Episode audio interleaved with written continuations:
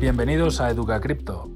Hoy toca Criptobirras, donde charlamos tranquilamente sobre todo tipo de temas relacionados con las criptomonedas y los NFTs, así que te invitamos a que te quedes con nosotros y disfrutes de este podcast. Empezamos.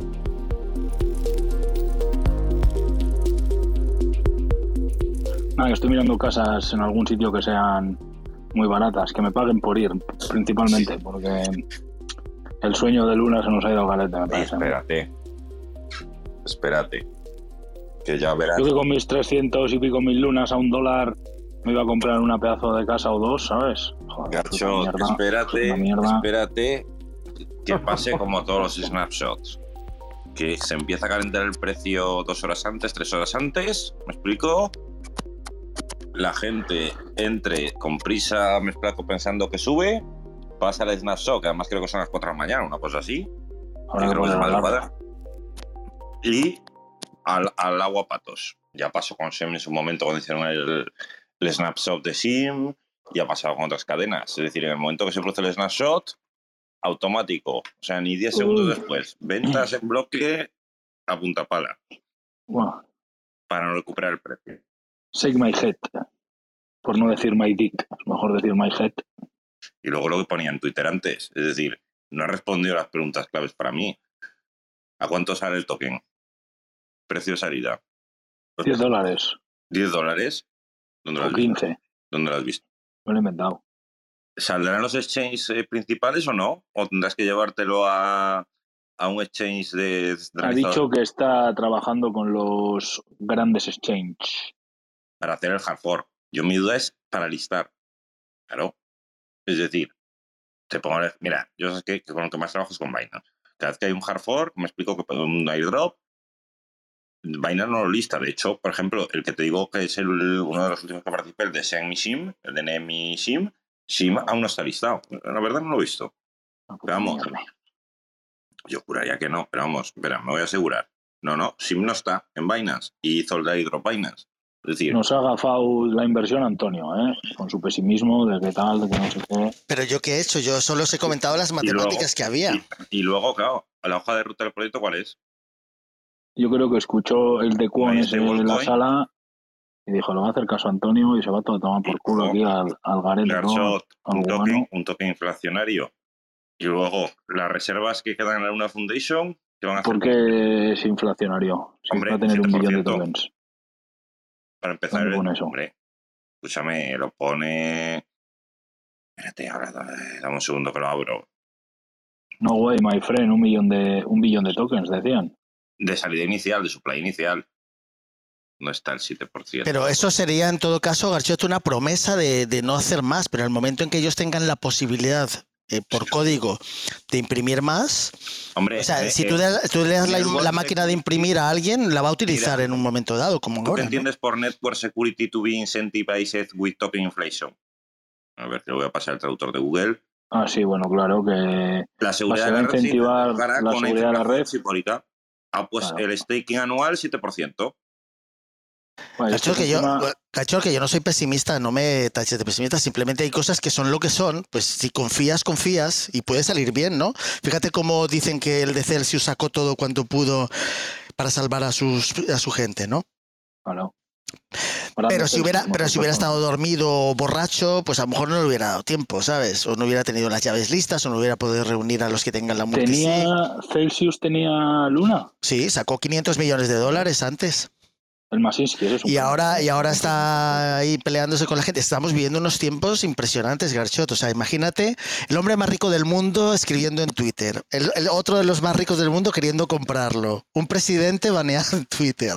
O sea, la conversación se lleva ahí y todo ocurre ahí. Y las cosas que están pasando ahora al final va a ser para hacer caja. O sea, que la gente no aprende. O sea, la gente ahora también, y, y además se ha hecho dinero, obviamente, porque cuando algo es sangre, pues, eh, pues alguien hace dinero, ¿no? Pero lo muy interesante de todo esto es que al final sigue siendo lo mismo. Los exchanges están jugando entre ellos, una guerra entre exchanges. CZ debe estar súper fastidiado o le habrán prometido algo, por lo menos no perder, porque él está poniendo su BUSD a cambio de una moneda estable que no es estable, porque está a cuánto, a 006, 0010, 010, perdón, lo que sea, da igual.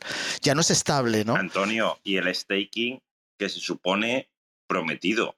Porque eh, Binance tenía staking de 8% de UST. Sí, pero por eso no puede prometerlo, porque cómo va, si una cosa ya no tiene un respaldo por no, parte digo de otra cuando persona. estaba dólar, me explico. Cuando estaba dólar, un staking que no es real, es decir, es, es dinero que él, que él ha ido poniendo, entre comillas, adelantado. Pe- Pero por eso, porque le interesa fundamentalmente poder garantizar a la gente que ha confiado en esa, eso, del darle, pero puede hacerlo. O sea, porque si ha, ha prometido en UST dar un porcentaje, lo puede hacer bajando el precio de UST y que ya no tenga una paridad. Al final, el tema de la liquidez es mucho más importante de, lo, que, de lo que pensáis. Y, y por eso yo, cuando hablo aquí, no es que tenga razón o que sepa más o sea más listo. Simplemente yo entiendo Bitcoin como separado de todo esto. O sea, no es Bitcoin contra el dólar, es Bitcoin con- contra el Bitcoin. Y punto. Sí que tenía, sí que tenía luna en Celsius, ¿eh? Pues te habrá salvado un poco, ¿no? Porque te harán el. Yo no, yo no, yo no tenía lunas en Celsius. Pero me da el 6,05 de API. ¿Qué pasa si mando mis 300.000 lunas? No lo sé, pues prueba a ver.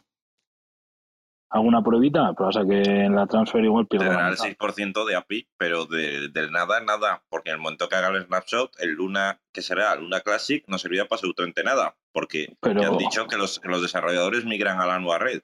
Es decir, tendrás un token de colección. Pero, pero fíjate, Emilio, ahí tienes razón que aprovechando el, el revuelo, mucha gente entrará por FOMO antes del snapshot, como dices tú, como pasa en casi todos los proyectos. Cuando hay algo así, o como los smart contract de Alonso, ¿no? De, de Cardano y tal, Antonio, habrá una subida y luego pues eso. pero es que en este caso es un snapshot de una cadena que, que va a mantenerse y no tendrá, no tendrá utilidad. Porque si migran los proyectos, migran a la red de cargar la stablecoin, el Luna Classic ¿para qué sirve?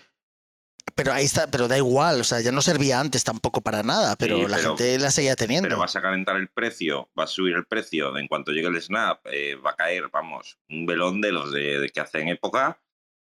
Me explicó, y al final has comprado a lo mejor por 4, por 5, por 6 veces más de lo que pensabas comprar, pensando que si la gente está comprando porque está subiendo es porque, vamos, el, cuando migres vas a hacerte, no rico, pero vas a ganar dinero. Y muchas veces no pasa así cuando son los snapshots. Es decir, pocos forks me suenan ahora mismo, o sea, lo que te digo, que hayan dado unos beneficios de la leche. Lo que pasa es que aquí está- estamos hablando de dos cosas que no tienen valor, que es una moneda estable contra una moneda inflacionaria que es el dólar. O sea, que estáis hablando de dos cosas iguales. O sea, que pueden crecer las dos en, en la misma proporción, pero seguir siendo... Sin Hablo contra el par. Por ejemplo, no, contra par Bitcoin no tendrá nada que hacer, porque la gente podrá los primeros. Eso es como si tú te fueras al pasado y, por ejemplo, el peso colombiano tenía, hubo un tiempo que tenía paridad con el dólar, o te daban muchos dólares, o sea, te- da- no tenías que pagar tantos pesos colombianos por un dólar. Todos los empresarios que pasaban su dinero a dólares se hicieron millonarios porque tenían una especie de como un 15-20% anual de, de mucho mayor poder adquisitivo con respecto al peso colombiano. Entonces, el que hubiera sabido eso nunca habría querido conservar pesos colombianos. Hablo del peso colombiano porque lo conozco más de cerca. El dólar zimbabuense, si tú, volvieras a los 80, lo que le dirías a la gente es, dice, ve saliéndote de esto y ve comprando dólares porque era la, era la divisa que tenía más poder, ¿no? Y no existía el euro todavía. Ahora estamos viviendo en este mundo lo mismo. O sea, la gente sigue comprando cosas que no tienen valor intrínseco y está dejando de lado Bitcoin porque como le parece caro, pero es el único que, que mantiene el, el limit- limitado, ¿sabes? Que es lo único que tiene valor. Pero como siguen los exchanges luchando entre ellos y ofreciendo cosas y productos en un entorno inflacionario, pues la gente por inercia sigue haciendo lo que me parece que se puede hacer dinero, sí, pero que no es el dinero si se mantiene ahí. O sea, en cualquier momento, yo creo que el escenario final, si nos ponemos a lucubrar, será que de repente alguien diga, bueno, que no te acepto esto. Entonces, ¿qué hace la gente? A Todos ver, corriendo. Un segundo, tengo una pregunta seria para los que ¿Cuánto valen, tus lunas, ¿Cuánto valen tus lunas en Bitcoin? Eh, pero ¿por qué me lees la mente, pájaro? Escucha, tengo, tengo una pregunta seria referente ahora mismo. Si vendo mis lunas y mi UST, tengo 130 y pico euros. No, he preguntado ¿Qué haríais Bitcoins. vosotros? He preguntado cuántos satoshis son. No lo sé, pero te digo una cosa. ¿Cuántos Con estos lunas 130 y tienes? pico- Que voy a hacer el cálculo. 300. Yo creo que es un Satoshi por luna, ¿eh? creo, si no os hago mal el cálculo. Un Satoshi por luna. 340.000. Pero escucha una cosa, consulta popular aquí a mi crew de Educa Cripto. Lo que salga, lo haremos.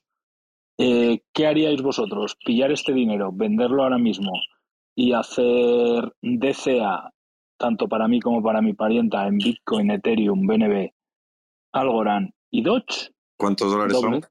Eh, 130 y pico dólares. O Una sea, creo que así. está a me- a medio, medio Satoshi Luna o así. ¿Qué Cero haríais? coma- Antonio, son 0,0043 so- eh, bitcoins. A Casi un segundo. 0,0044. un minuto de silencio. Aquí hay de dos sopas. ¿Qué hacemos con mis con mis con mis dinerillos? Eh, vendo Luna UST que le den por culo y me hago doble DCA en Bitcoin, Ethereum, BNB, Algorand y Doge o mantengo mis lunas y mis UST. Gaiska, ¿qué me recomiendas? No, Yo no, todo- vamos a hacerlo todo- más- Garchot, más democrático. Hay ahora mismo eh, 8, 12, 17 personas Pe- en el Pero Emilio, esa, pe- pero esa pregunta no tiene sentido porque tienes, está, no está hablando de un horizonte. Si estás hablando de un horizonte de 10 días, pues puede no, No, respuesta- ya, hoy, ahora, No, ahora, para- ahora para en qué, pero para qué, porque si vas a mirar y va a subir, dirías que tendría razón. No, pero si pero miras dentro de dice 5 ahora- años, No, que voy a mirar atrás, que yo no miro atrás. El tema es, ahora mismo, en esta situación, ¿qué hago? Eh, ¿Vendo mis lunas y mis UST y me hago un doble DCA en precios de oferta o mantengo esto? Aisha, Que vote el público, Garchot, sé valiente. Luego, depende de lo que salga aquí arriba, pasamos para abajo. Yo, yo pillaría Bitcoin directamente. yo conociéndote, Garchot, dejaría los lunas hasta antes del snapshot y luego sí los pasaría. Conociéndote a ti, quiero decir, pero si no No, diría no, lo de no, olvidaros de mí, eh, olvidaros de mí, eh, yo no existo. Pero tú vas a Eh, seguir ¿qué mirando, es que no, no, no te Que queda más yo remedio. cuando vendo un proyecto no miro atrás. No tengo compasión. Pero aquí esto es público, te lo van a recordar y te lo A van a pasar por... Me da igual. Espera, que me yo los que voy a dejar. Tenemos la bola de cristal. Yo los voy a dejar. Antonio, quiero saber tu mierda, opinión. Que se vayan. Antonio, quiero saber tu opinión. Pero Antonio es muy sensato. No, no se trata de sensatez, se trata de que para mí yo ya no puedo... El horizonte Me es el próximo me es el quedo, 2025, estas- Antonio. De Garchot el horizonte es 2025. Yo, es que... Coins, Eh, Garchot, pero aproxa- apro- eh, la forma que te aproximas a este tema, el tuyo es muy especial. Te estás pidiendo consejo a un público muy diversificado, que estamos yo, está Emilio, está... Cripto, Pero cada uno te puede dar una respuesta. Por eso decir. quiero ver eh, la mayoría qué es lo que opina y actuamos en consecuencia. Sabéis que ha dicho que venda. ¿Tú? Yo lo dejaría hasta el, snap, hasta el snapshot y luego vendería Bitcoin. Después del snap. luego, Antes, después antes del snapshot. si Cuando va- veas que en el snapshot se les va la olla, en cuanto veas que estás cómodo, salte y pásalo a Bitcoin y, ex- y sácalo del que- exchange, obviamente, no lo dejes en exchange. A mí me da miedo lo del snapshot que se vaya al precio del garete. Pero bueno, Mariví, ¿qué harías? ¿Vender o holdear esta, esta shitcoin? Eh, yo, eh, si fuera yo, bueno, es que no, eh, no he seguido nada el fin de semana como ha ido el, el tema de Terra Luna y hoy es festivo en Madrid, así que tampoco. Teniendo en cuenta esto, que he entrado casi más por enterarme cómo estaba el tema, eh, yo lo metería en, eh, en el DCAM, pero vamos, eso digo yo. Vale, perfecto. O sea que- Me gusta. Emilio, ¿tú qué harías? Yo, mira, yo conociéndote y sabiendo tus habilidades, que no, es decir, que si fuese una persona nueva te le diría otra cosa, yo te diría que te mantengas despierto hasta la hora del snapshot o antes de irte a la cama, le pongas un stop loss bien ajustadico, bien holgado, con una orden, no un stop loss, una orden de esto de cuando, sí, bueno, un stop loss, ¿me explico? Que te salga el snapshot, vendes y, y, y mételo donde te dé la gana. Si te- no se ha ido al piso. Vale. Karen, ¿tú No, no, no, te he dicho que esperes al stop y le pongas el stop loss, me explico, y cuando venga la caída, vendes tus lunas, te quedan los lunas nuevos y, y te compras otra cosa. Hay empate, Garchot. De Karen, momento. No, y Gonzalo abajo. A ver, Karen, ¿tú qué harías? Pues yo ya te digo, yo, yo voy, yo estoy en la misma situación que tú y yo voy a ir a fondo. En cuanto saquen esto, si veo que se va a la mierda todo, vendo lo que tengo y bye. Vale, Gonzalo, ¿tú qué harías? Yo espero. espero Vale, y- pues como me queda a mí por opinar y voy a hacer lo que me salga a los huevos, voy a vender todo, que le den por culo al snapshot y que le den por culo a todo y me hago un doble DCA de aquí a 2025 que seguramente tenga más capacidad de hacerme un por dos, un por tres, un por cuatro que con la mierda de los lunas y los USTs. ¿Cómo lo veis? Por dos ya te he hecho desde el anuncio. Sí, los Sí, cojones. hombre, estaba en 0.11. Está- Escúchame, estaba, bueno, contando lo que estaba en 0,00. O sea, En el 0,3012 y ha llegado a tocar los 0,3025. Eso. Y ahora está. En 3,019. 019. Eso. Sí, a mí, me ha- a mí me ha echado. A mí me ha echado. Lo que tenía ¿Sabes? ahí me lo ha ¿Sabes echado. lo que voy a hacer, gente? Yo, como le echo dos cojones, yo no miro atrás. Mis 330 lunas se van a Guárdate uno de recuerdo. Que dentro de Bueno, 10 me voy a años podrás decir uno. que tuviste luna y demostrarlo. No, si me van a sobrar 400 lunas o alguna mierda de esas, seguro, ya verás. Vale, voy a vender todo a tomar por culo. ¿Y por qué fondos insuficientes? Yo me he guardado un luna y un UST, Garchot. Hola, tú, que no está disponible para vender. Como que no. Pero, ¿dónde lo estás haciendo, Garchot? ¿En dónde estás? Binance en spot. Ah, ok. Pero lo habían Ahora sacado, sí. ¿no? Lo volvieron a meter. ahora sí. Pasa Toma por la culo. Me han sobrado, Emilio, eh, 536 lunas, 9 céntimos. Y ahora eh, vengo aquí. Yo, eh, mira, Garchot, yo me he quedado 0,002 lunas. He Vale. más que tú cuando vendí. A toma por fly. Cómprate un UST. Garchot, para tenerlo también de recuerdo. Garchot, Y tengo uno. el Pues resultado, el resultado de toda esta semana y todo eso con lo que acabas de hacer, ganaste, perdiste. ¿Qué? Me he quedado ¿Cómo te fue? de dinero gratis. Igual he palmado 15 pavos o una cosa así. De lo que metiste. No, del dinero gratis inicial que le saqué. Te a- habla del total, que si has ganado perdido. Eh, gané ciento y pico dólares al principio y le metí eso luego otra vez y que yo creo que me habré quedado break even o 15 dólares o una cosa de esas. Pero y hay. Ay, per- no, iba a decir, y luego está el Es factor tiempo, porque tal ¿cuánto tiempo le has dedicado a esto? Porque yo, por ejemplo, a mí estas cosas, como consumen tanto tiempo y tal, veo a la gente todo el día metida ahí y El digo, tiempo, si le cuento el tiempo lo puedes usar a otra cosa. Vamos, a lo que te, la- te quiero decir, Ah, pero, sí, que- tienes toda la razón, Mariby. pero es que, joder, es Si le un... cuento, si le cuento el tiempo, eh, olvídate de la, de la vaina. Eso está Yo claro. pensé que había metido cuatro, Le el cuatro cifras por lo menos. Sí, sí, no, si le cuento el tiempo. Más luego lo que lo, Vale. cuando hagas la declaración de la renta. Yo cada vez que os oigo tal, digo, yo me vuelvo loca pensando lo- luego lo que tienes que, eh, bueno, sobre todo pienso en ti, Emilio, que yo Pero que que ya te dije el otro día, que, que con el coin tracking ya te digo, pago, Joder, pago locura. 120 dólares eh, anuales o 160, no me acuerdo ahora. Y estoy lo más Mira. tranquilo. Es decir, tengo que Mira. hacer pues uno en fin de semana. Mira, 10 Es decir, dólares en ahora que ya, Bitcoin. ahora, ahora que ya me, espera, Mariby, ahora que ya me ha Sí. aclarado cómo funciona, ya te digo, al, al mes le estoy dedicando por mes una hora. Vale, vale, ok, ok. Mira, El problema es 10 la dólares primera en. Bitcoin para mi parienta compraos. 10 dólares en Bitcoin para mí, compraos. Vale, vamos a Ethereum. Eh, BNB, que me viene en la lista. BNB BUSD.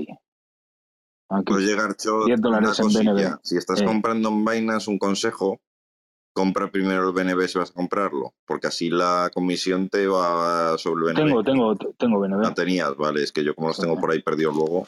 Vale, tiene, 10 uno, tiene unos BNB cuantos, tiene unos a la cuantos. Que una Ahora. cosa, Garchot, eh, toda esta experiencia de, de Luna, aquí para la sala de Uca Crypto en concreto, ha sido una especie como a cámara rápida, o sea, fantástica si se analiza desde el comienzo, o sea, digamos, de todo lo que puede ser un token, el proyecto y tal, la caída bestial, de repente el minteado, la pérdida de la paridad de la stablecoin que ya no es estable, o sea, quiero decir, como, ¿qué es lo que pasa en un exchange cuando de repente se va a 0, 0, 0, 0 y de repente cierra el exchange, deja de operarse, por qué se abre posteriormente. Todos estos análisis son los que estamos, digamos, perdiendo, digamos, el, eh, la oportunidad de analizarlos y que son en realidad donde está toda la chicha de lo que está pasando en todo este mundillo. ¿eh? Oye, Pues te digo una cosa, te digo una cosa, Antonio. He estado escuchando los podcasts de el primer día de Luna y el segundo. Alucinas en 48 horas lo mal que han envejecido esos podcasts. ¿Sabes? Que- Hablando de decían- Luna a un dólar, que es un barato de la hostia, si llega a un dólar, compro no sé cuánto, no sé qué. Oye, yo Alucinas. compré, gacho. Yo no me, escúchame, yo no me arrepiento. Que no te digo eso, pero que, que te digo que qué mal han envejecido. Tema precios y todo eso, una puta Pero, locura, ¿quién- pero nadie recomendó, yo no recuerdo haber recomendado comprarlo. Nadie, No, nadie. Antonio, no, tú le que no, decías a ver, a ver, que no te salían los números de lo que Ah, no, quiero decir, pero que y, y además aquí en la sala nunca le decimos a la gente que se meta Nada, nada. afortunadamente en luego estas cosas. A ver, que estábamos hablando en el podcast del lunes o del martes, no sé qué día Ajá. fue, que si eh, Luna baja no sé cuánto, Yo. compro tanto, yo. que si sube a no sé cuánto, compro tanto. claro, En 48 horas han envejecido hombre, esos porque podcasts nadie en sus sanos como si juicios hubiesen esperaba, pasado 20 años. Garcho, nadie en sus sanos juicios esperaba que le diesen por mintear trillones de tokens. Claro. Pero lo Desde- estaban haciendo, Emilio, por eso yo no entendía no- nada. Estaba viendo que estaban Antonio, imprimiendo. Antonio, pero no trillones. Trillones. Vale. Es que, es cuando, cuando estábamos hablando estaban, en, si no me equivoco, habían pasado de un billón y pico a no- 10 poco billones. ¿Me explicó? Es decir, habían multiplicado por 10 el tema de. Luna.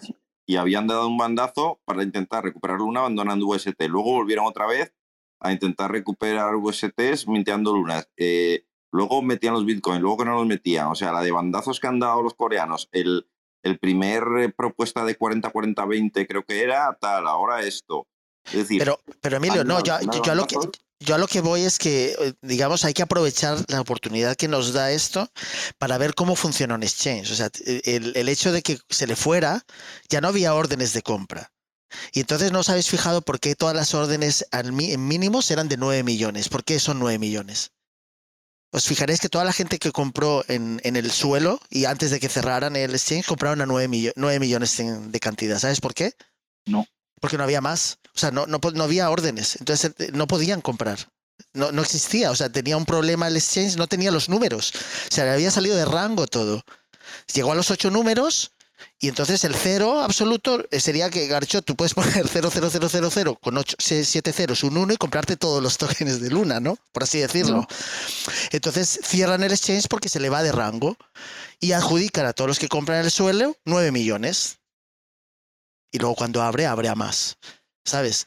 Quiero decir que es muy interesante el ejercicio para que veáis que un exchange en un momento de un flash de todo el mundo saliendo, se le va de rango las cosas. O sea, no, no, es- no está realmente comprando el token. ¿Cómo explicas tú que CZ tuviera todos esos trillones que se negociaron? Pues no, los tiene él todos.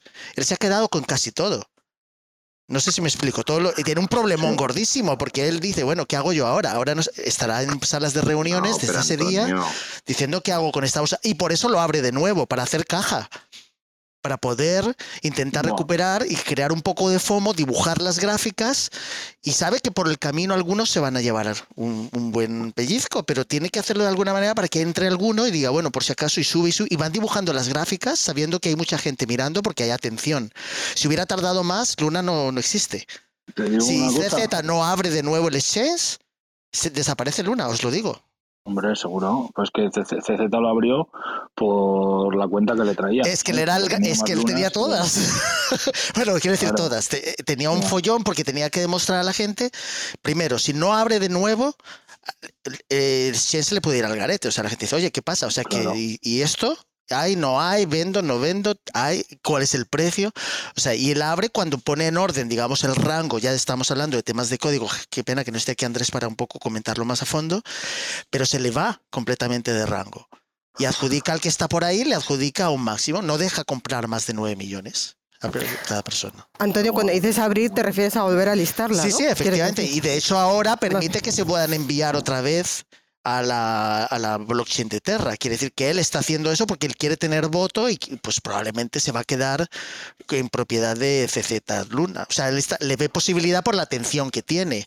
No creo que le esté pensando en precios, sino que está pensando un poco más en, en adquirir ese porcentaje de gente que está mirando y que está apostando por ello y todo eso. O sea, que él va a intentar revivirlo, pero claro, con los, como no tiene el control de las llaves, por así decirlo, del proyecto, ¿sabes? Estará negociando que le den las llaves.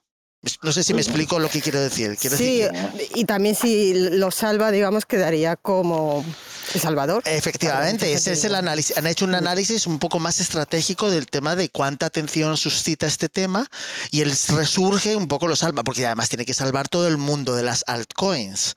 O sea, esto podría Exacto. desencadenar un, un efecto tremendo y, y no es bueno.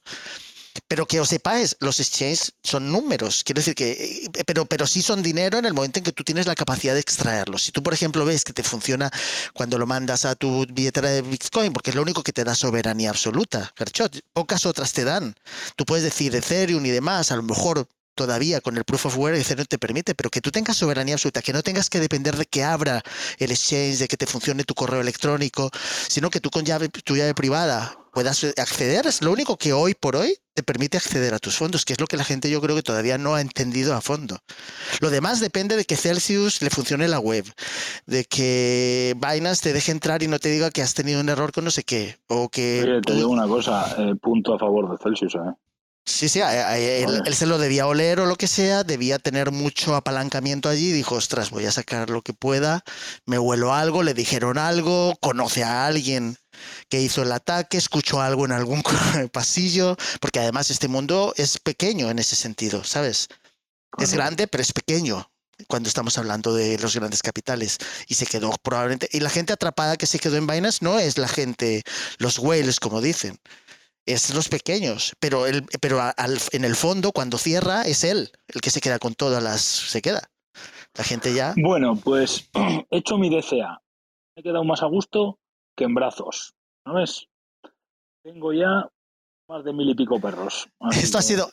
Garchot, este ha sido un ejercicio en la mainnet, por así decirlo, de- del funcionamiento, digamos, de un, de un token. De un token o de una nueva moneda. Ha sido, yo creo que una oportunidad histórica de verlo en primera línea. ¿eh? Un poco parecido como madre. cuando Bitcoin se cayó en Mt. Gox a un céntimo desde 10 dólares, ¿no? Es similar a eso. Exacto. Pues mira, me he quedado más a gusto que en brazos. Esta semana me he hecho a precios de ganga triple DCA, ¿sabes? Porque el domingo le metí doble DCA y ahora este triple DCA. Así que de puta madre. Más a gusto que en brazos. Y yo que no iba a hablar y mira, no paro de hablar. Que no callas, majo. Ya, ya me acabo, acabo de hablar. Que no. Antonio, necesitamos tu cordura. No, no, porque, porque además, ¿sabes qué pasa? Estamos viviendo tiempos en los que puedes tener razón y no razón al mismo tiempo. Es un poco como el... Ay, el- pero por eso es el- brujo, ¿eh? O sea, el hacer todo. No, es son tiempos cuánticos. O sea, ¿qué es, la- qué es el quantum? Que es el, es el hecho de que tú puedes existir y no existir al mismo tiempo, ¿no? El gato de Schrödinger, ¿no? Metido en la caja. ¿Está vivo o está muerto? No lo sabes. Entonces está en, es- no, entonces está en ambos estados al mismo tiempo y de hecho los ordenadores cuánticos es lo que hacen. Entonces estamos viviendo en nuestra sociedad una, una situación totalmente cuántica donde puedes tener razón y a los 10 minutos no, como dice Garchot. El, el podcast ha envejecido en 48 horas. No tiene ningún sentido, efectivamente. Y tenemos Así que mencionarlo en todas las sesiones a partir de ahora. Tened en cuenta que este podcast se crea en tal fecha y podría ser que no tenga ningún sentido más que efectos históricos, pues eh, cuando lo Iba escuchéis. escuchándolo, iba escuchándolo con mi hermano y le digo a mi hermano, alucinas cómo ha envejecido este podcast, que lo grabamos el martes o el miércoles, ¿sabes? O sea, alucinas cómo ha envejecido, que si hay luna, estoy comprando luna a, 0, a 1,03, no sé qué, no sé cuánto, tal. Fíjate, ¿sabes? luna a 0,40 lo que sea. Tres, cinco días después, o sea, de locos.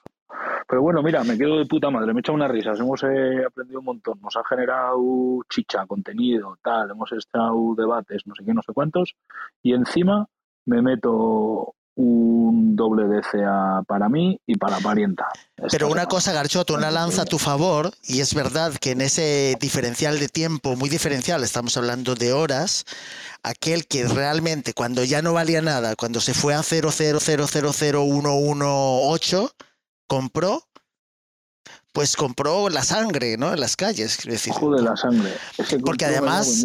Porque además, con que, digamos, con, no sé cómo decirlo, porque se cerró el exchange y con lo cual ese es, ese es el riesgo absoluto y el máximo beneficio. Obviamente, 10 dólares ahí son 5 o 2.000 ahora, ¿no? Y esa sí es una buena operación, ¿no? Pero no sacarlos y dejarlos en el exchange y seguir jugando a la larga puede determinar, puede hacer que pase lo mismo con cualquier otra cosa, que es un poco el mensaje que es difícil de transmitir, porque tú puedes tener razón, pero no tenerla. Porque mañana, por ejemplo, una persona diga, eh, fíjate, yo, si no los hubieras vendido, ahora tendrías un millón o 300 mil dólares. Perfecto para ellos, pero como no lo tengo garantía, Pero luego, dentro de 10 años, de- dentro de 10 días, perdón, otra vez no tienes razón. Entonces, por eso te digo que es, es una época muy difícil donde por eso nunca se puede aconsejar a nadie nada, porque todo va a depender de la, la cantidad de tiempo que pueda esperar. O sea, tú no le dirías a una persona que lo que necesita para comer ese mes lo meta en cripto, porque si va a necesitarlo para comer es absurdo. Pero si tiene algo que nunca va a necesitar, pues, pues se puede dedicar a, utilizarlo como inversión, aprender, eh, generar proyectos, ¿sabes? Analizarlos y todo eso. Entonces yo creo que es fundamental, yo creo que hemos aprendido aquí en todos estos meses y un poco transmitir a la gente que si lo va a necesitar, que no lo use. Que lo use para comer de momento, ¿no? Hasta que pueda pagar, digamos, de manera nativa en, o en Bitcoin o en otras cosas si todavía existen, ¿no? correcto. Ya te digo, yo no me arrepiento de vender esto y jamás miraré atrás. ¿Por qué? Porque como no tenemos la bola de cristal, pues es tontería mirar atrás y martirizarte, ¿no? Si haces una cosa, estás contento con ella, ¿sabes? y a- Si no, no- y además que no los lunas que vengan luego probablemente sean otros, pero a la gente se le olvide lo que pasó. Y entonces te hablen de los lunas y ya no son esos lunas, ¿no? no Hombre, sé si me ¿cómo- explico. escúchame. ¿cómo fueron los inicios de Polkadot, Antonio? Efectivamente. Los mil problemas que tuvo y ahora nadie se acuerda. O, o o o Ethereum, ¿no? Sí, si no tú sigues con Ethereum Classic y Sí. Ethereum... el- claro. Antonio, pero no me quiero ir a la prehistoria. Lo de Polkadot fue hace dos, tres, tres años, ¿no? 2019, Ajá. puede ser, Y 2020. sin irnos más lejos, y yéndonos un poco más lejos, incluso Bitcoin. Quiero decir, Bitcoin tuvo un bug que se pudieron emitir más de 21 millones y, y corriendo hubo que resolverlo de manera acelerada. Entonces, hay una cadena ahí paralela que sigue existiendo, un fork que ya afortunadamente ha muerto, pero que podía seguir existiendo con, con infinitos bitcoins, porque el código no estaba bien. O sea, digamos, todas, todos aquellos que no renovaron el código y, lo, y lo, le pusieron el parche, tienen bitcoins que pueden emitirse de manera indefinida. Pero es un fork, es una rama muerta, ¿no? Pero quiero decir que también le pasó a Bitcoin, que muchas veces nos ponemos muy puristas, como cuando la gente dice, no es una criptomoneda. No, empezó siendo una criptomoneda. Lo que pasa es que ahora todo se le llama criptomoneda y para diferenciarnos ya decimos es Bitcoin y cripto. Pero empezó siendo una criptomoneda. O sea, el nombre oficial, y el propio Satoshi Nakamoto lo dice en las primeras charlas, es una criptomoneda, cryptocurrency. Entonces, digamos que por eso hay muchas cosas que, que se pierden la perspectiva con el paso del tiempo. Pero lo fundamental no cambia, que es un poco lo que decíamos de, saber qué es lo que estás haciendo y dónde te encuentras. Cuando tú tienes que pasar por, por muchas barreras, estás perdiendo control sobre las cosas. Si tú tienes que tener un, co- un correo electrónico, tu teléfono, recibir un segundo código y tal, y si alguien te puede decir que no entras, tienes menos soberanía. Que tú asumes ese riesgo es tu decisión personal, ¿sabes? Yo, a mí me gusta Bitcoin porque no necesito a nadie, porque, es porque no necesito ni que, haya, ni que haya internet para que exista. Para que yo Mira como dice Chisco, que venda también, ¿ves? Chisco ya se ha olvidado la de que con el Ford no vamos a ver ni medio luna, con la cantidad de trillones de lunas que hay impresos y lo que van a delegar, ¿sabes? Así que que los últimos lunas se los lleve otro, que la gente que se quede en el Ford se haga millonaria y a tomar por culo, que hasta aquí me trajo el río y yo me bajo de este bote, pero ya, ¿sabes? Así que, de puta madre. Yo no miro atrás, Antonio, ya ves que voy sin miramientos. Lo mismo me lo gozo aquí enredando con Luna, que cuando ya no veo las cosas claras y lo veo un poco feo, me cojo y me voy a lo seguro. Lo mío de aquí a 2025, aparte de lo que pueda ir metiendo en runes así de a poco, de cuando vaya sacando algo de liquidez y tal, que es para ir comprando runes, todo lo demás va a ir Bitcoin, Ethereum, BNB y Doge. Fuera. Antonio, no quiero o sea, saber más. Mirar para atrás es malo. Por eso, Pues escúchame, miras para atrás y dirías, ¿comprarías Bitcoin a 6.000? Claro. Vamos, la casa, el perro, el coche, claro. ¿sabes lo que te digo? Lo que quieras. que No, pero imagínate la gente que compró Bitcoin a mil dólares y lo vendió a diez mil. quieras. Eh, Garchot, yo siempre cuento, Pero yo siempre cuento, no puedes mirar a Garchot, eso. yo siempre ¿sabes? O cuento sea, mi primer acercamiento con Bitcoin, lo cuento muchas veces. Mi primer acercamiento con Bitcoin fue en unas fiestas de pueblo, un chico, un amigo, un amigo, que empezó a hablar de Bitcoin, no sé qué, no sé cuánto, no sé qué, y estaba, me acuerdo que en mi- en mil dólares. Acababa de tocar mil dólares, era su alto Claro. high en aquel momento, ese día.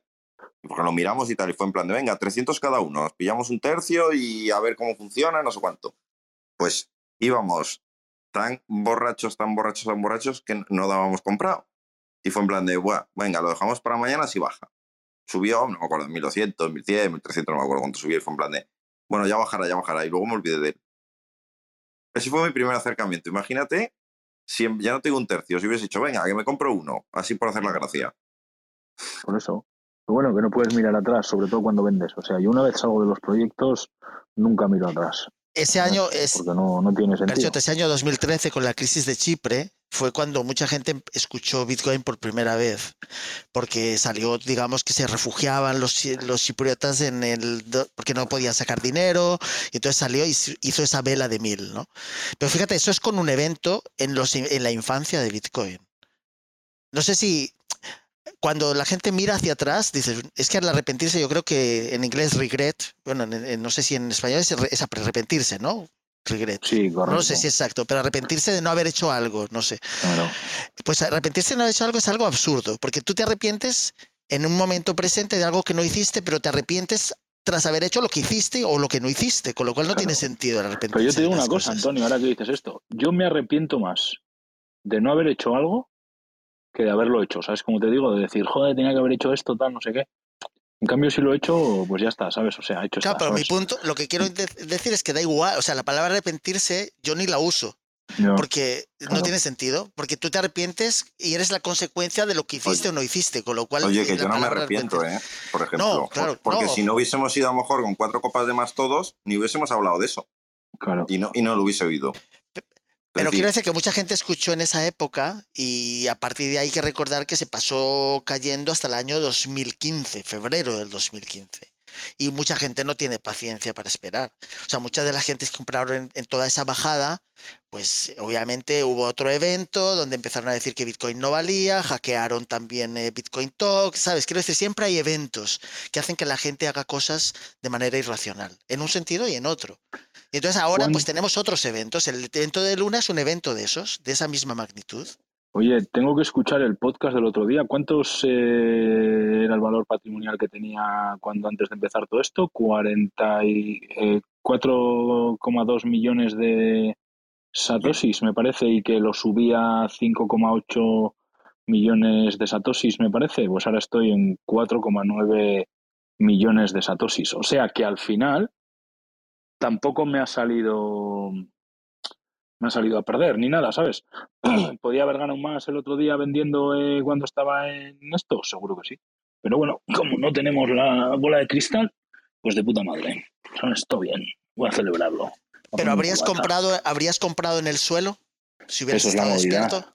Nah, ¿Habrías que es o no? imposible. No, no, eh, ya dije yo el otro día que lo mismo que te digo que compro, te digo que me entró miedo el otro día cuando me desperté y vi, y está en el podcast grabado, ¿eh? que me entró miedo para comprar UST a 22 céntimos la mañana esa, habiéndolo vendido la noche anterior a 94 céntimos. Me entró miedo de comprar a 22 céntimos.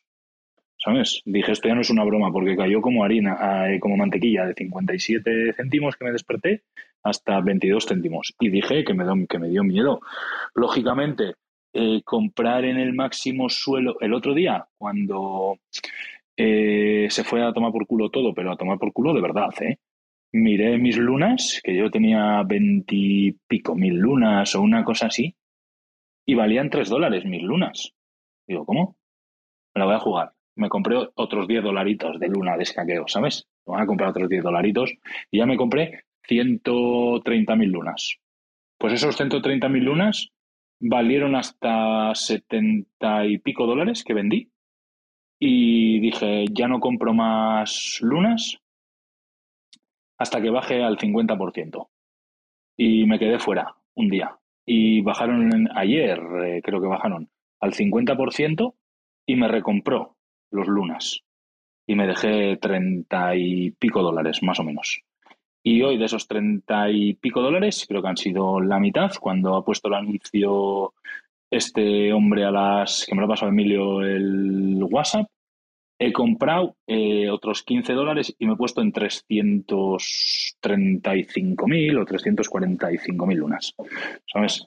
Pero vamos, que a lo que te voy, que comprar el suelo como estaba la cosa, igual me hubiese dado bastante miedo. Así que Sí, no, pero es eso, comprar eso era como coger, como dicen, ¿no? De coger un cuchillo cayendo. cayendo. Por eso, yo me quedo más a gusto que, que en brazos, ¿sabes? Que tengo ya, he pasado la barrera de los mil perritos, ¿ves? Ya puedo montar un criado. Pues el que me pasó el pantallazo que te puse de los 9 millones de tal, que me explicó un poco cómo funcionaba, que él quiso comprar más, pero no le dejó. Quería haber comprado 100 millones o lo que fuera y no le dejó. Porque precisamente estaba roto, digamos, el sistema del propio tal. Por eso cierra. Él cierra porque si no, sea, ahí se le va todo. Quiero decir, en realidad No, se había, digamos, roto, digamos, todo el programa del ordenador y tal, ¿no? Pero bueno, pudo comprar 9 millones, que no está nada mal, ¿no? no, no, joder, está cojonudo, macho. Se hizo un por cien, vaya. ¿Sabes? Que aunque sea de 10 euros, un por cien son mil Él pavos. está esperando a, él está esperando al dólar, que creo que es una locura, pero bueno. Que está esperando Sí. al dólar y todavía no, No. no ha vendido Dice que nada. le da igual, total, metió 10 dólares, dijo. Como Karen dice, para 10 dólares que he metido, me da Ya, pero igual. es que ya no es, ya no es el rollo de 10 dólares, es el rollo que dices, cago en la puta, que estos 10 dólares que he metido son mil pavos. No vamos a hacer el gilipollas, vendo la mitad, a más o 500, ¿sabes? Oye, que se vuelve a caer al 50% de lo que he vendido, pues recompro eh, la mitad, ¿sabes? Y me quedo los 500 dólares fijo más los otros, más otros 250, 750 dólares. Y sigo teniendo los mismos tokens. Que no, que, lle- ¿Sabes? que llegó a acumular casi 5 mil y pico y dijo que no. Digo, hombre, por lo menos, yo qué sé, saca la mitad de Bitcoin, date el gustazo, ¿no? No, hasta Sí, el es que yo veo 5.000 pavos con el- lo- los 10 pavos de esto. Yo no compré el DIP abajo del todo, pero yo es que no me tiembla el pulso. ¿eh? Cojo esos 5.000 pavos y se van directos a Bitcoin, Ethereum y BNB. O Bitcoin igual. Él dijo solo, que ¿eh? si hubiera conseguido comprar los 100 millones, sí habría vendido la mitad a esos precios, pero porque habría sido 50 mil por 100 Sí, pues euros. yo, yo no es por nada, ¿eh? no por nada, pero yo estoy convencido de que esa persona, ya sé que no usamos la palabra arrepentir, pero la voy a usar, esa persona se va a arrepentir más que yo de no haber vendido que yo de haber vendido ahora mismo. Estoy convencido, ¿eh? Por cómo lo- se, viene la se lo, vaina. ¿eh? se lo transmitiré. por cómo se viene la vaina, ¿sabes? Mira Chisco también como dice que con este fork la que se viene es una puta mierda. Mira cómo ha puesto el Champensau Shake My Head, como diciendo qué puta mierda es esta decisión que habéis tomado, ¿sabes? Sois pedazo de retrasados tomando esta decisión. ¿Pero por qué? Porque le han presionado. Yo estoy leyendo bastantes posts y los developers le han presionado, ¿sabes? Bastante a... Que esa, que esa al persona nos escucha desde que esa persona nos escucha de las- desde la web que tome, que tome nota de lo que dice Garchot. Ah, sí, por si acaso, ¿eh? Por eso yo os digo que nos escuchan desde la web también sin pasar por Clubhouse, lo sabéis. Claro. sin, sin KYC, macho. Exactamente, sin Club, Clubhouse sí, ¿no? O algo así. Yo aún no puedo escuchar por fuera de Clubhouse. No sé cómo la gente hace, ¿verdad? Pues es bastante... Lo has, lo has- lo has intentado, ¿eh, Gonzalo? Lo has intentado. Desde el computador he desinstalado la aplicación y nada. Tienes que entrar No después de que ha empezado la sala, no antes, después. Una vez que ha empezado la sala es cuando puedes escuchar. Si no, antes te manda la aplicación. Pero vamos, que es una cuestión que más da, ¿no? Pero vamos, que tú imagínate que esta persona está, tiene tanta, está tan convencido que se cree que puede llegar a un dólar con el... la- ¿Sabes de qué? Pero que eso son capital- matemáticas, ¿no, Antonio? O sea, al final multiplicas todo el supply que hay por el precio que quieres y es un, es un market cap de ni Bitcoin, ¿sabes? No, tres veces Bitcoin lo que había ahora. Pero Emilio ha hecho los números. Eh, Emilio, ¿cuánto nos daban con 500 USDs? ¿Nueve lunas? Eh, 11 lunas, creo. Salía 0,02, creo, hablo Eso, de memoria. ponle unas 10 lunas que nos daban, más o menos, ni para él ni para mí, unas 10 lunas. Pero claro, en un nuevo proyecto que más del 50% de la comunidad no le hace ni puta gracia a este fork, ¿eh? Entonces yo no sé qué aceptación va a tener este proyecto a la larga, como tengo esa duda, como no tengo ni puta idea, pues eh, al final hay un momento en el que dicen que más vale pájaro en mano que ciento volando, ¿no? Así que Yo me he pillado unos satoshis. Pero Garchot, Garcho, yo te digo una cosa. ¿Cuántas veces has escuchado a, a, ti- a este CZ o a la gente más que influye, influye más en este ambiente decir no compres algo. Y además que lo, tenga, y, veces. que- y que lo tenga listado en su propio... Hoy he puesto, hoy he visto un post de CZ que lo ha contestado él, que en realidad a Binance le criticamos muchas veces muchas cosas. En 2017 hizo tres refunds de tres ICOs. Eh, un snapshot de. Espera, a ver si encuentro el tweet. ¿Sabes? O sea, que me refiero que al final Binance desde 2017 está mirando bastante por, por su comunidad, por su gente, ¿sabes cómo te digo? O sea que al final le podemos criticar lo que le queramos criticar, pero su negocio es mirar por los que les dan de comer, ¿sabes cómo Pero- va el tema? Pero explícame por qué lo sigue teniendo en su exchange y sigue dándole liquidez en su propia moneda, el BUSD. Explícalo. Pues porque habría, habría dado la oportunidad a... ya- él ya ha dicho ¿eh? que el equipo de Luna ha sido muy turbio, que no han sido muy claros, que ha habido una comunicación completamente nefasta, etcétera, etcétera, y que confiaba en que lo iban a arreglar y que iba a esperar a los anuncios. Pero claro, el anuncio ha llegado y él le ha puesto shake my head, ¿sabes? Como ha dicho, ¡buah, qué desastre! Y mira cómo le pone un tío. En 2017 hizo cuatro refunds de cuatro ICOs. En el 2019 resolvió un hack de 40 millones. En 2020 eh, solucionó el recovery de WineSwap. Y en el 2022 ha solucionado el recovery de Axie Infinity. Y, dice, Binance has been protecting users since 2017.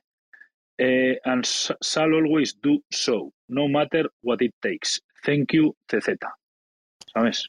No, si eso- todo eso está muy bien, estas palabras están fenomenal, pero quiero decir que los actos, las acciones son más importantes. Si tú crees que no lo está haciendo bien, ¿qué haces listándolo y permitiendo que la gente... Ya te digo yo que, visto esto, no yo so- creo que lo deslistará, ¿eh? ¿Cuándo? Esa es la pregunta. Se está jugando ¿Y, por qué? Él se está jugando su BUSD, ¿eh? Pero imagínate, le está dando liquidez en su BUSD, la gente teóricamente podría hacer transferencias SWIFT o pasarlo a Bitcoin, con lo cual él perdería, digamos, cualquier control sobre esa, ese como he hecho yo ahora ¿no? mismo. Pero entonces, ¿qué quiere decir eso? Que la gente no lo está sacando.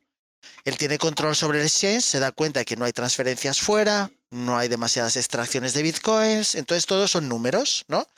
Y si eso él ve que le está dando cierta tranquilidad y a lo mejor puede recuperar parte de su capital que podía tener ahí, pues va a seguir haciéndolo. Te- él para salvar la cara dirá que no lo hagas, ¿no? Porque no puede decir "Mo- métete, porque si CZ sale ahora diciendo métete en Luna, pues imagínate la que se lía, ¿no? Con esta buena propaganda que tiene. Quiero decir que todo es cuestión, es muy psicológico todo lo que se está viviendo, ¿no? Yo cada seis meses sacaré mis DCAs para que no me salga, porque es que son cuatro monedas, cinco, tres, cinco monedas, tres común, mi Dodge y el algo de María. Y por ejemplo, con el, con el tema de la liquidez, ¿cómo hacen los exchanges? ¿Cómo se respetan para que no tumbar a otro exchange, por ejemplo, para liquidez, ¿no? Ah, pues te digo una cosa, yo no sé el tema de la liquidez, pero el otro día Karen estuvo diciendo que en KuCoin estaba el precio de, de Luna un 20% más barato que en Binance. Y hubo gente que anduvo comprando en KuCoin, mandándolo al momento a Binance y vendiéndolo en Ah, Binance al 20%. Arbitraje, ¿no? Sí, ¿no es? Entonces, pues bueno, hemos aprendido muchas cosas a raíz de esto de Luna, ¿sabes? Hoy me ha llamado De hecho- un... Dale, dale. De hecho, cuando todavía estaba mm, deslistado en Binance, ¿te acuerdas de ese día? En KuCoin lo seguían vendiendo. Claro. Pues hoy me ha llamado un colega que solo compró Bitcoin y Ethereum. Y compró para irse de. Dice, cuando me dé para hacerme un safari, lo vendo. Hasta entonces que le den por culo, ya puede hacer lo que quiera. Y me llama hoy. Oye, ya sabes, ¿no? Que el problema de las criptomonedas no es eh, que han caído Bitcoin y Ethereum, ¿no?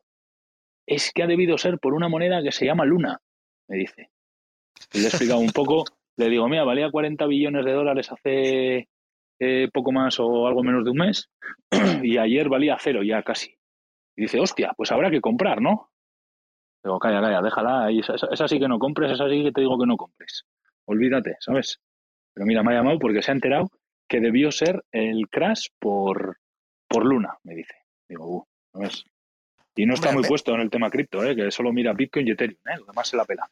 Hombre, ha- han vendido muchos Bitcoin a raíz de, pues para poder salvar el tema de la liquidez, porque todavía la gente sigue Escucha, mirando mucho que no ha vendido, que Emilio tiene los números por ahí, que nos los ha pasado, que Luna Foundation no ha vendido un puto Bitcoin de nada. No sé qué hostias ha hecho el cabrón, Sí, ¿sabes? Ha que, quedado que todos los sí, fondos. que sí. ah, No, se ha quedado con al revés, 300. Ha vendido, ha vendido los bitcoins, se ha quedado con los AVAX y BNBs y. Y no, me no me acuerdo cuál es la otra moneda. Lo que ha vendido es. A ver, se, se han quedado 300 bitcoins solo, pero lo que me llama la atención es que no ha tocado un BNB. Bueno, no me llama la atención, sé por qué no ha tocado un BNB y no ha tocado un AVAX. Y O sea, USDT tampoco, ¿no? ¿Eh? ¿Cuál otra no ha tocado? ¿USDC o cuál otra no ha tocado?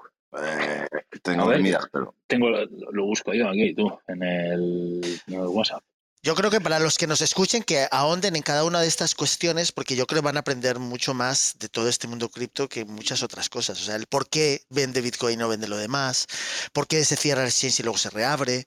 O sea, que intenten encontrar respuestas a todas estas cuestiones, porque ahí está el meollo de todo esto. El tema de la liquidez, ¿por qué un exchange cuando necesita liquidez no hunde a otro exchange? ¿no? Podría hacerlo, ¿no? Podría enviar un montón de lo que fuera y sacar por transferencia, ¿no? Aquí no está, lo mira. hacen? Dice que ahora tiene remaining, o sea, que le tiene 313 bitcoins, 39.914 BNBs, 1.973.554 AVAX, 1.847.000 USTs y 222 millones de lunas. O sea, 222 millones de lunas serían como 5.000 euros en lunas aproximadamente. Algo menos, 4.000 dólares en lunas o una cosa así. O sea, eso es lo que le queda de remaining. 40 Vamos, que lo que he dicho yo, que, que el Dagón este muere rico o le matan rico, ¿sabes? Con el dinero que se ha quedado de la Luna Foundation. Este, este era el bien. chico que en Twitter no hacía más que decir he comprado tantos bitcoins. Sí, y que se reía de que decían que le podían hackear su moneda algorítmica y todo eso, ¿sabes? Se partía el culo cuando le decían eso. Hasta que ha llegado. Ya ha estado tres días escondido, ¿sabes? Así que sí, ese era. Pero si tú le ves la edad que tiene, y claro, dices, ¿cuántos años tiene? A mí me parece un chaval joven. Dices, ¿cómo es que estamos locos, tío? En un mundo de estos, este chaval joven gestionando estos patrimonios, todos confiando en él, todos... Lo que digo muchas veces, que yo me fijo siempre mucho en el team y en la edad que tiene para reflejarme un poco la experiencia que tiene, ¿sabes? Y, y este es otro caso más, ¿sabes? Del puto loco mundo cripto, ¿sabes? Y también te digo una cosa, si esto hubiera estado regulado, esto no pasa. Esto no pasa, porque este tío, en el mismo momento que pasa esto, si no lo soluciona, se va a la cárcel de por vida. Y más en Singapur, ¿sabes? Bueno, en las bolsas de valores ya sabes que un porcentaje de caída y paralizan la, la cotización, ¿no? Por ley. Pues imagínate aquí. Pues este se hubiese ido a la cárcel de por vida. No, habrían paralizado la cotización, eh, habrían visto qué pasa, la gente atrapada, luego otra vez otra bajada. Se va haciendo por tramos, poco a poco. No dejan que caiga de golpe, ¿no? En los mercados tradicionales, digo. IBEX y demás. De locos. Así que muy interesante. Ha dado juego el tema, el Sí, tema sí. Luna, por lo menos. Yo, yo me he pillado unos atosis con toda la vaina esta que tenía aquí. ¿Ves? Al final, yo creo que si tenemos que esperar, yo te digo una cosa, si tengo que esperar a Luna al 2025 con incertidumbre de que no sé lo que va a pasar, porque ahora mismo tenemos completa incertidumbre de lo que va a pasar y el que diga lo contrario, pues miente o es el hijo de Rappel, ¿sabes? O de Aramis Fuster, o de los dos. Entonces, el tema es que de ahora mismo, como está la situación, de aquí a 2025, los 110 euros estos que he rescatado de, de Luna y de UST, seguramente de aquí a 2025 tengo más garantías con Bitcoin, Ethereum, BNB, eh, Doge y Algorand de hacerme un por dos, un por tres, un por cuatro, que con la incertidumbre que me genera dejarlos en Luna y saber por dónde va a salir el sol, ¿sabes? Entonces, de puta madre, ni mirar atrás, todo bien. Sin contemplaciones. Voy a poner un cubata, un cubata de zumo de naranja que yo no bebo. Chico formal yo. Y ya viste, ya viste al de Uniswap eh, echando pestes de Bitcoin, ¿no? Otro genio, ¿no? Claro. Buah. Pues el- hombre, como no habrá visto como lo que él ha montado se le está desmonora- desmoronando, o sea, quiere decir. Sí, Y a- la gráfica esa que pusiste el otro día, ¿no? Que me equivoqué, quería poner la referida a bitcoins, pero me salió la de dólares. ¿Qué Ya, le vamos a hacer? Sí, Sí, pero salió la forma de, de- de un rascacielos. No, pero que, que él monta un sistema que desde mi punto de vista el AMM, los, ahora con lo de Balancer y tal, está intentando resolverlo, pero que token 1 por token 2 igual a una constante es, es, eh, es absurdo, eh, porque es- está suponiendo liquidez permanente. Y esto, los exchanges y, y, y Uniswap y todos estos sitios son exchanges descentralizados al fin y al cabo, son como cajeros automáticos para meter una cosa y sacar otra, quiero decir. Pero, pero es absurdo. O sea, quiero decir, porque si mucha gente quiere sacar algo, por ejemplo, si es Ethereum contra Bitcoin y los dos, quiero decir, eh, uno tiene que bajar para que el otro suba, pero si los dos suben, quiero decir, es completamente absurdo, no está bien planteado. Por eso lo han resuelto con otras versiones y tal. Pero están montando ahí una cosa que pues se basa en stake, en demás historias para que la gente no lo saque y para que tan, por tanto no sufra, ¿no? Pero el tema de la liquidez no se entiende bien, ¿eh? El tema de la liquidez, como la gente sigue buscando el fiat, pero en el momento en que si hay un, un porcentaje de posibilidad de que la gente ya no quiera fiat, todo esto se, pues sí, será, yo que sé, habrá algún mecanismo para conseguir bitcoins, pero no sé cuál será. Y ese es un poco el objetivo de todo esto. Bitcoin no vale nada si la gente no lo termina usando, ¿eh? Ni nada de esto. ¿Y, qué para- fórmula usan ahora? Haz Eh, varios Antonio. tokens mezclados. Entonces se diluye más entre todos ellos. O sea, al principio era la versión 1 es eh, token 1 por token 2 igual a constante, con lo cual tú ya sabes siempre que la constante tiene que ser igual desde el momento en que el primer par, el que sí. mete, digamos, el primer par decide el cambio. Tú, por ejemplo, si tienes dos, el primero que hizo Ethereum contra Bitcoin, pues ese decide el- eh, cuánto vale. Y luego, obviamente, el arbitraje hace que se ajuste a la realidad de los exchanges, pero muchas veces hay disparidad entre ellos, ¿no? Precisamente cuando no hay mucha liquidez. Porque tú puede ser que ya no exista, digamos, eh, Bitcoin en Uniswap, y entonces sería, el, precio sería completamente ridículo. Para compensar esa K, pues tienen que pasar cosas muy extrañas ahí. Y, pero bueno, se quedaría, se dejaría sin usar. La gente no lo utilizaría si ve que el precio no tiene nada que ver o no le compensa, ¿no? Y entonces las nuevas versiones lo que hacen es mezclar varios tokens a la vez, con lo cual, digamos, diluye, diversifica el precio y hace que se mantenga más estable todo. Pero sigo pensando que como el- eh, yo desde mi punto de vista es un error seguir viendo en términos de euros o en dólares, porque sí me parece bien en la historia, por ejemplo, que el dólar zimbabuense o otros se hayan mirado en el euro o en el dólar, pero el dólar dónde se mira. Porque si, mm, si piensa que va a seguir siendo la moneda de referencia o el euro, pues yo creo que se está equivocando. Bastaría con un evento que diga, que la gente diga, no, no quiero, quiero algo que sea, que yo tenga control sobre ello. No sé cuál será. 5, 10 años, 20 días, es imposible de saberlo, ¿no? Basta con que además, yo por ejemplo, me pregunta mucha gente que me conoce, dice, bueno, ¿por qué dices que un dólar puede ser un café? Eso es absurdo, digo, ¿no? Ponte que un solo día, los 9 billones, 10 billones de habitantes del planeta, todos los cafés que se toman costasen un satoshi.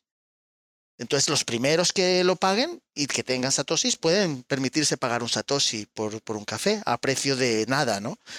Pero si nada más te aceptan satoshis, la furia por tenerlos, y además la gente no va a poder comprar uno, tendrá que comprar pues 547, que es el mínimo dentro de lo que cabe, o, o 1000 o 10.000, ya no habría suficientes. Entonces el precio dejaría de tener sentido. La gente se quedaría con esa expresión, un satoshi, un café. Que es muy difícil de verlo ahora, porque la gente sigue pensando que las cosas que pagan las pagan en euros y en dólares o en la moneda local que tengan. Pero en el momento en que se acepte como la unidad base, se nos olvida todo lo que ha pasado en el pasado. Y la gente dirá, no, pero es que los que tienen muchos entonces van a ser ricos. No, porque los tienen que utilizar para pagar por las cosas, con lo cual tendrán que seguir generando riqueza para poder seguir recuperándolos. Pero es un poco el objetivo. Ahora estamos todavía de camino. Por eso, cuando tú miras atrás, la gente dice, no, todo cae, no sé qué, pero tú miras la gráfica de Bitcoin, está intentando absorber todo lo que se imprime y todas las monedas que existen, porque todas las monedas que existen van poco a poco, van poco a poco queriendo que- quedarse con una porción de esos bitcoins máximos que van a existir. Es lo único que tú sabes, eh, Mariví. Si tú tienes satoshis, tú lo divides por 21 millones de bitcoins o multiplicado por 100 millones y tienes ese porcentaje de esa riqueza posible. Y no hay otra. Con el resto de monedas tú no sabes cuánto tienes del total, pero probablemente sea casi cero. Porque es infinito, como decía algún día, ¿no? Un algo dividido casi infinito es, es cero. Algo dividido 21 millones es algo. Tú dirás, es muy poco, pero bueno, ya dependerá de cómo vaya evolucionando, qué, qué soluciones ofrezcas, qué vendas, qué servicios prestes, y esa sería un sistema mucho más justo. Pero que no estamos preparados todavía para transicionar, pues hay mucha gente que dice eso, que no estamos preparados. Yo creo que vamos en ese camino. Y me gustaría verlo, pero a lo mejor no lo vea. ¿eh? Ya he metido mi cuña, Garchot. Oye, no, ya te iba a decir que esa, esa no falta nunca. ¿Qué te iba a decir? ¿Os habéis dado cuenta de la paradoja de que este fin de ha sido eh, eclipse de luna y era luna de sangre? Me, hizo mucha gracia cuando lo vi ayer.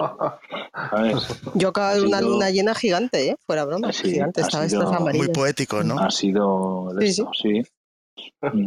Otra cosa que me he dado cuenta, que con este crash del mercado, con esto que ha habido y tal, la última vez que nos pasó que estaríamos, yo no creo que fue el de mayo, creo que fue el de junio, el del mes siguiente, las salas de Clubhouse quedaron como un solar, la peña perdió un montón de interés y tal, y en este cambio, en este crash, o sea, es como que la peña se le ha despertado el interés o algo, ¿sabes? Las salas hay gente, eh, la peña está muy activa en Twitter, no sé, ha sido como... Nada, eso es el salseo, que a todos nos gusta el salseo. o, que hay, mucho... O que hay mucho luna por ahí también, muchas lunas por ahí. no, no, Garchotti, porque el tema de la atención, y por eso Elon Musk quiere comprar Twitter, porque es la atención. O sea, al fin y al cabo, es una moneda más poderosa que Bitcoin. La atención. No, es, eso no hay ninguna duda. O sea, si un cuando hemos traído aquí a los influencers, ¿por qué? Es porque tiene la capacidad de hablar a más personas, ¿no? Y nos interesa su opinión. Entonces, si tú ves a una persona que tiene un Paris Hilton o tienes no sé quién y tal, que mueve, pues esa atención ellos la saben monetizar, ¿no? Y entonces eso da igual que haya dólares, euros o, o satosis, para ellos siempre van a tener esa entrada porque van a poder generar una tendencia, moda, en cualquier sector en el que se muevan. Pero no sé, ha sido como raro porque a mí también te lo digo, ¿eh? desde las salas, no sé qué día fue, martes o no sé qué día empezamos con el tema Luna o miércoles, no me acuerdo ya porque han sido días tan intensos. Las salas de esos días, o sea, del primer día de Luna, del segundo día de Luna o incluso la de hoy, fueron salas que las dos horas de podcast volaron, ¿sabes? O sea, fueron como, no sé, súper amenas, súper entretenidas, interesantes, ¿sabes? A toda hostia, ¿sabes? Que no es que digas qué hora es, bueno, todavía queda media hora para el podcast, ¿sabes? O sea, fueron salas como muy dinámicas, no sé, estuvo, estuvo interesante, ha generado mucho interés el tema, ¿sabes? O sea, ha sido, ha sido interesante. Bueno, gente, pues hasta aquí ha llegado el programa Criptobirras. Esperamos que os haya gustado, que os haya parecido interesante y si queréis apoyarnos, si queréis dejarnos vuestras valoraciones en la plataforma de podcast donde nos estéis escuchando, pues nosotros os lo agradecemos. Es la forma de apoyarnos aquí a la comunidad de Duca Cripto, que la comunidad siga creciendo, que los podcasts vayan llegando cada vez a más gente y sigamos trayendo temas interesantes y contenido top a las salas de Duca Cripto. Así que nada, gracias y nos vemos en la próxima. Chao.